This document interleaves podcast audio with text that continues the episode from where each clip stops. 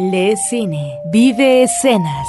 La mejor apreciación de la pantalla grande en Cinemanet. Carlos del Río y Roberto Ortiz al micrófono. Bienvenidos. Yo soy Carlos del Río, les doy la más cordial bienvenida. Me acompaña Roberto Ortiz. Pues uh, mucho gusto de estar con ustedes y efectivamente tendremos noticias afortunadas y bienvenidas, pero también hablaremos de un deceso lamentado por la comunidad cinematográfica. Noticias en Cinemanet. Pues Roberto, entre las noticias de la semana, tres sensibles fallecimientos dentro de la industria cinematográfica nacional e internacional. Yo creo que es nuestro deber comentar el eh, primero, el fallecimiento de Tomás Pérez Turrent, el crítico mexicano. Un crítico que nace en el estado de Veracruz, eh, tenía cerca de 70 años él escribe durante muchos años crítica de cine, yo lo recuerdo en la revista Sucesos, creo que es un buen momento en esta crítica extensa donde él, como constante visitador y cronista de el Festival de Cannes en Francia, durante muchos años lo cubrió, logró también manejar entrevistas muy interesantes a personalidades importantes de la cinematografía internacional. Después de sucesos, él participa en El Universal, donde fue crítico durante 33 años, Carlos. Estamos hablando de la crítica de cine de casi 40 años.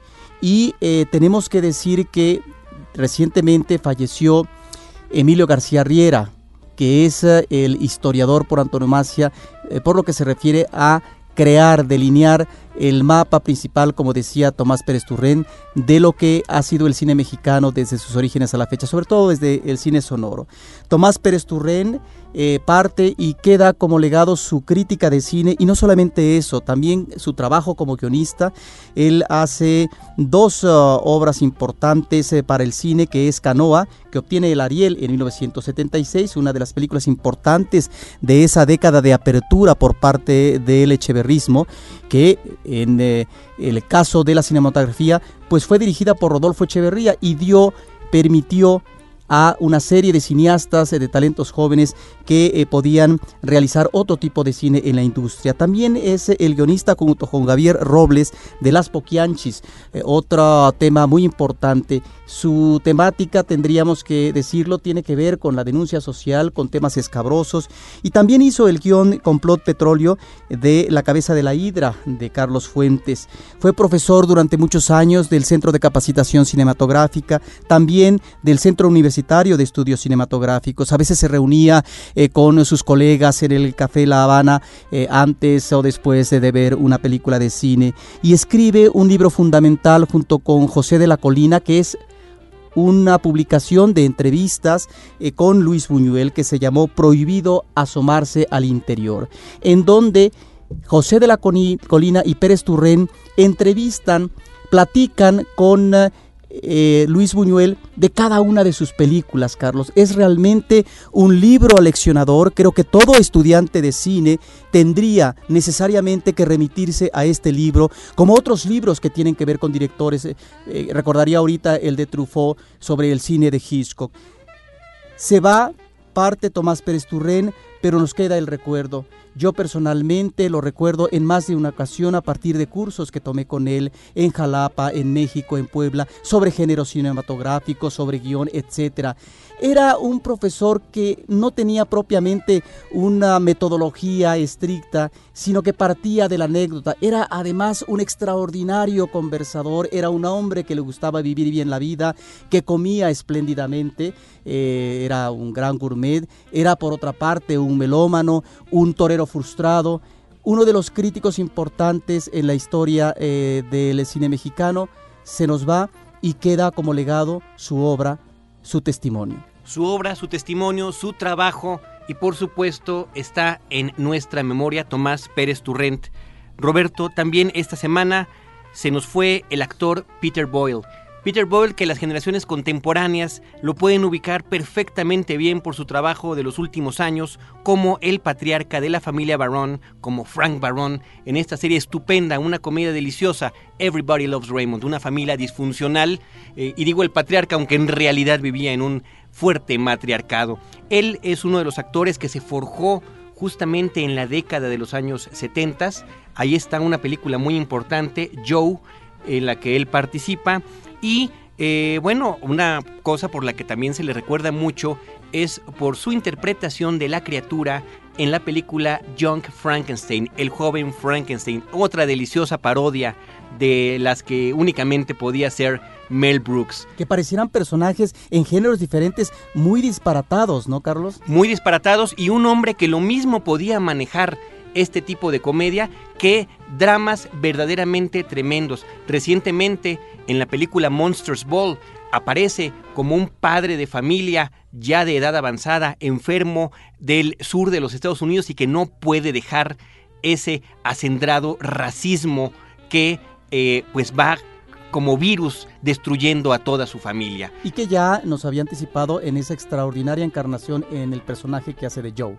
Efectivamente. Entonces Peter Boyle es otra de las personalidades que esta semana, en este mes de diciembre, se nos fueron. Y también Roberto, para finalizar con estas notas, son siempre tristes, pero son también momentos para recordar, reconocer y homenajear a esta gente que hemos conocido por su trabajo. Claude Jade, una actriz francesa.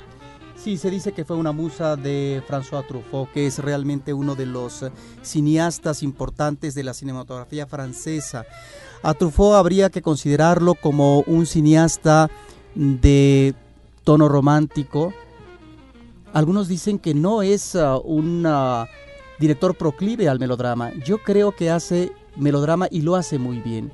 Finalmente lo encontramos en eh, algunas películas eh, muy importantes, desde los 400 eh, golpes, que es una especie de mojón de lo que se va a conocer como la nueva ola francesa, pero no solamente como cineasta fue importante Carlos, sino también como un crítico furibundo, muy radical, en los años 50, que se remitía al cine francés de épocas anteriores como el eh, cine académico, el cine de papá. Fue un eh, crítico acervo y, sin embargo, su dinámica en la narrativa y en sus contenidos fue muy clásica, pero sin embargo, debemos considerar que es uno de los eh, grandes cineastas. Y fíjate que tiene a esta chica en una trilogía realmente importante de él, en donde Claude Jade, pues es la esposa ni más ni menos que de Antoine Donnell que es eh, ¿no? la figura central en muchas de las películas eh, de este director. Desde los 400 golpes que él va a escoger a un personaje interpretado por un actor desde niño, lo va a continuar en lo que es la adolescencia y luego en la juventud.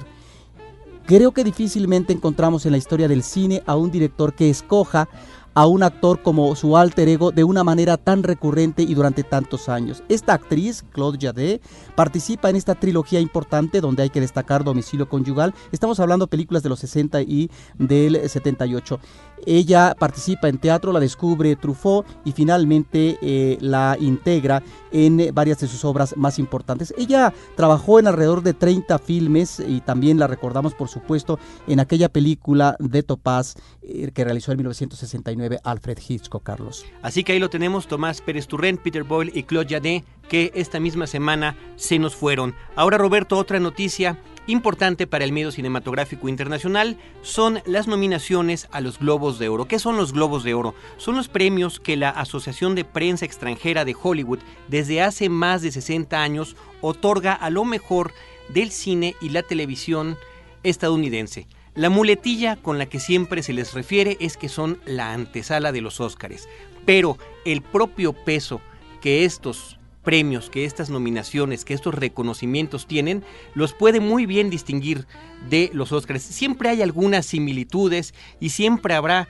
algunos directores o películas que finalmente se cuelen, porque bueno, finalmente están reconociendo, en nuestro caso que nos interesa el cine, lo mejor de lo producido este año. La noticia importante también para nosotros, en esta ocasión estos premios se dieron a conocer el día 14 de diciembre y eh, la ceremonia se va a llevar a cabo en Los Ángeles el día 15 de enero. Babel, la película mexicana de Alejandro González Iñárritu, es la película que más nominaciones tiene. Mejor película, mejor actriz de reparto, mejor actor de reparto, mejor guion, Guillermo Arriaga, otro mexicano, y mejor banda sonora para el argentino Gustavo Santa Olaya. Está también eh, la cuestión de las nominaciones que recibió la película Los Infiltrados de Departed de Martin Scorsese. Es la segunda que tiene eh, por número de nominaciones, además en las principales categorías. Yo quisiera aquí destacar pues en particular la cuestión de la lucha que habrá, es muy curiosa la lucha que habrá por el mejor director para el premio del Globo de Oro, porque está el caso curioso de que Clint Eastwood está nominado por dos películas, dos películas que el señor Eastwood se echó al hilo. Una de ellas se llama en español La Conquista del Honor, aquí en México Flags of Our Fathers, y la otra se llama Cartas desde Iwo Jima, Letters from Iwo Jima. Ahora, ¿de qué son esas películas? Tratan sobre este conflicto bélico, la Segunda Guerra Mundial, en el año de 1945, la lucha en el Pacífico, una isla que se llama Iwo Jima, donde hubo un enfrentamiento terrible entre el ejército estadounidense y el ejército de Japón. Ahí es donde se toma esta fotografía por un, por un fotógrafo de la Associated Press donde seis hombres están levantando contra todo esfuerzo la bandera estadounidense y es un emblema que ha quedado allí para los Estados Unidos. Flags of, Our Fathers, la película eh, La Conquista del Honor, la primera, pues trata sobre la vida de estos seis hombres, que si bien eh, me parece que de ellos únicamente sobreviven tres, pero a partir del éxito que tiene esta imagen a nivel inclusive ideológico, pues empiezan a hacer una serie de presentaciones y se dan cuenta de que ellos no son los que murieron ni son los que principalmente batallaron. Después, la siguiente película que hace Clint Eastwood, la de Cartas desde Iwo Jima, es la lucha en ese día también, pero desde el punto de vista de los japoneses con actores japoneses y hablada la película totalmente en japonés. Lo curioso es que aunque hizo una tras otra, ningún actor participa en las dos películas. Son las dos perspectivas, la perspectiva estadounidense y la perspectiva de los japoneses. Así que eso le ganó su doble nominación. Eh, la otra curiosidad es que en ese sentido, la película que se nomina en lengua extranjera, entre las que están, por cierto, El laberinto del fauno de Guillermo del Toro, cosa que la verdad pensábamos igualmente que iba a estar, esperemos que también para los Óscares, eh, luchará contra Volver, contra una película que se llama La vida de los otros de Alemania, y contra Apocalipto, la cinta de Mel Gibson que filmó aquí en España. Y que se está estrenando apenas. Acerca de la cultura maya. Entonces, bueno. Hablada en maya. Hablada en maya. Y es por eso que entran en esa categoría de lengua extranjera. Otra doble nominación interesante es la que tiene en Mejor Actor en Cine de Drama Leonardo DiCaprio. Está también por Los Infiltrados y por la película Blood Diamond, Diamante de Sangre, que es un drama sobre eh, estos diamantes ahí en África. Así que bueno, pues se, antojan interesantes los premios para la, por lo pronto para los latinoamericanos, insisto, Babel con, con sus nominaciones, y para la película de Scorsese, que bueno, a, mi juicio es una de las mejores que hemos tenido este año, y el trabajo impecable que siempre ha tenido Clint Eastwood. No hemos tenido oportunidad todavía de ver sus películas, pero eh, llama la atención la forma en la que las ha manejado. Siempre existirán reservas y además... Ah, dudas sobre si son las mejores nominaciones. Cada quien tiene sus favoritos. En el caso específico de Los Infiltrados, yo diría que hay un trabajo actoral mucho más destacado en Matt Damon que en Leonardo DiCaprio. Pero finalmente son opiniones. Y, hablando de la cuestión de los actores, me llama la atención también la nominación que tiene Ben Affleck por la película Hollywoodland, donde interpreta al actor George Reeves aquel que falleció dos años después de que se cancelara la serie de televisión que él protagonizaba como Superman en el año de 1959. Así que interesantes las nominaciones, yo creo que seguiremos al pendiente de ellas, Roberto, y vámonos ahora a escuchar un poco de música. Tenemos música de la película, por cierto, Roberto, eh, Casino Royal. Al fin ya la vi, me pareció espléndida, mejor de lo que esperaba, muy agradable la forma en la que fue eh, llevada a la pantalla. ¿Y qué va a pasar de, de música?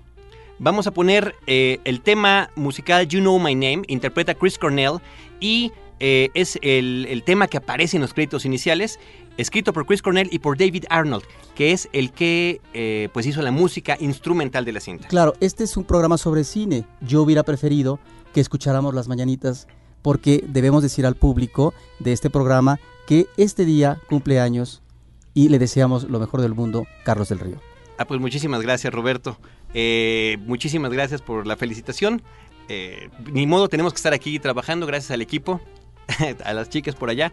Y este, vámonos con la música de James Bond.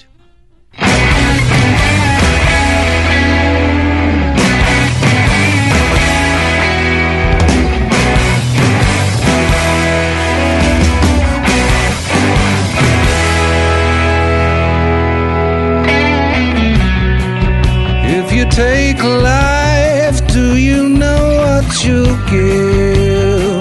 Odds are you won't like what it is. When the storm arrives, would you be seen with me?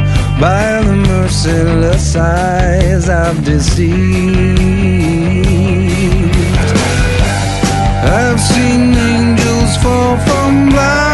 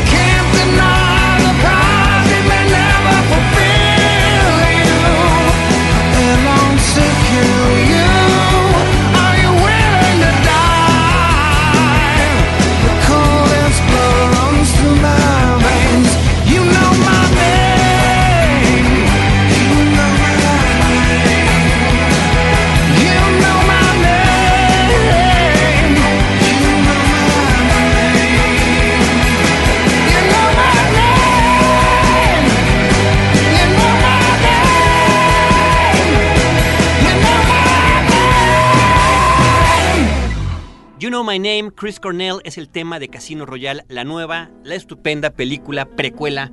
Eh, es algo novedoso todo lo que están haciendo con este personaje de James Bond. Lo aplaudimos. Roberto, tenemos más promociones. Yo quiero comentar que desde la semana pasada avisamos y lanzamos al aire una trivia para que la gente comenzara a participar por las temporadas número 3 de La Mujer Maravilla, la temporada número 3 de Lois y Clark y en las temporadas 3 y 4 que vienen en un solo paquete de Superman de los años 50 con George Reeves. Ya hay gente que participó, esa misma gente va a tener que seguir contestando diferentes preguntas.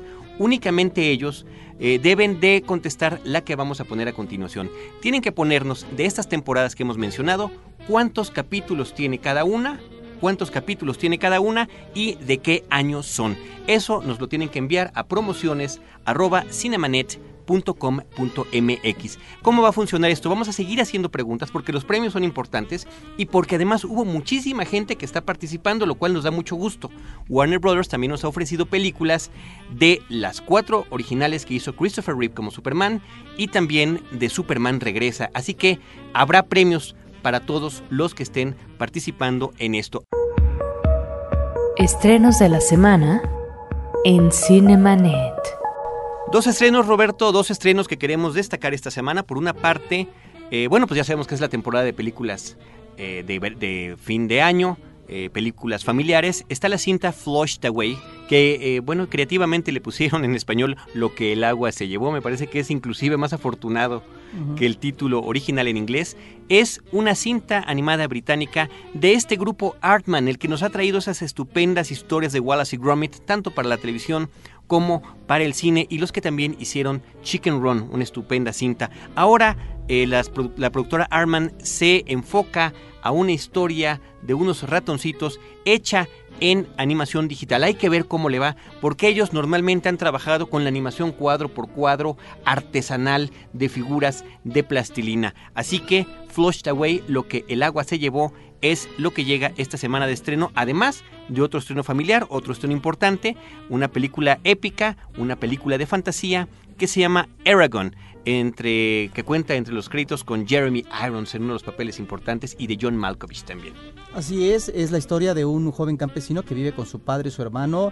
Este último tiene que emigrar porque no solamente no hay condiciones de trabajo, sino que están reclutando a los jóvenes para que ingresen al ejército y este ejército es el que va a ser comandado finalmente por un ser siniestro eh, que está al servicio del rey, un rey que ha creado un imperio dominando, sometiendo a las diferentes comunidades, Carlos, y al mismo tiempo ha exterminado la- a los dragones.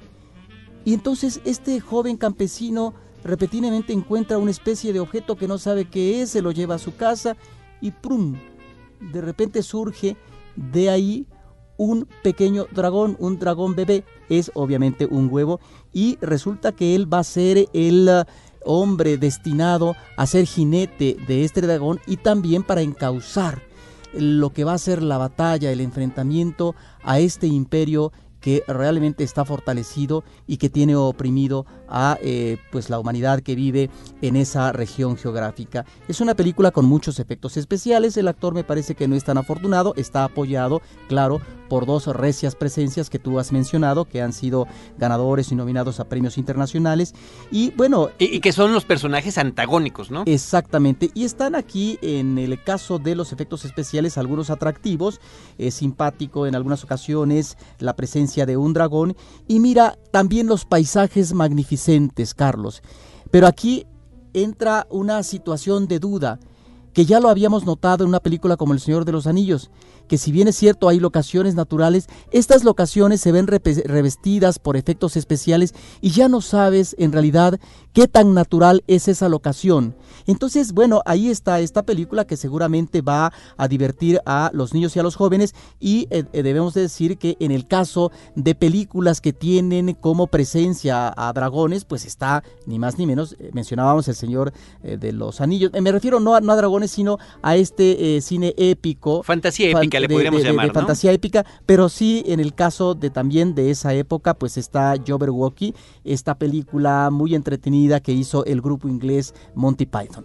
Perfecto, Roberto. Antes de irnos a la cuestión de la Cineteca Nacional, yo quiero también recordarle a la gente que tenemos más películas en el formato de DVD por parte de Universal Pictures y que pueden ganar pidiendo su trivia a promociones arroba cinemanet.com.mx. Entre los títulos que tenemos están las películas Miami Vice, está Secuestro Armado, El Mundo de Poli, Tres Son Multitud, Vuelo 93 y Sobrevivir, algunas películas que ya hemos comentado en estos espacios, así que ya saben, DVDs cortesía de Universal Pictures.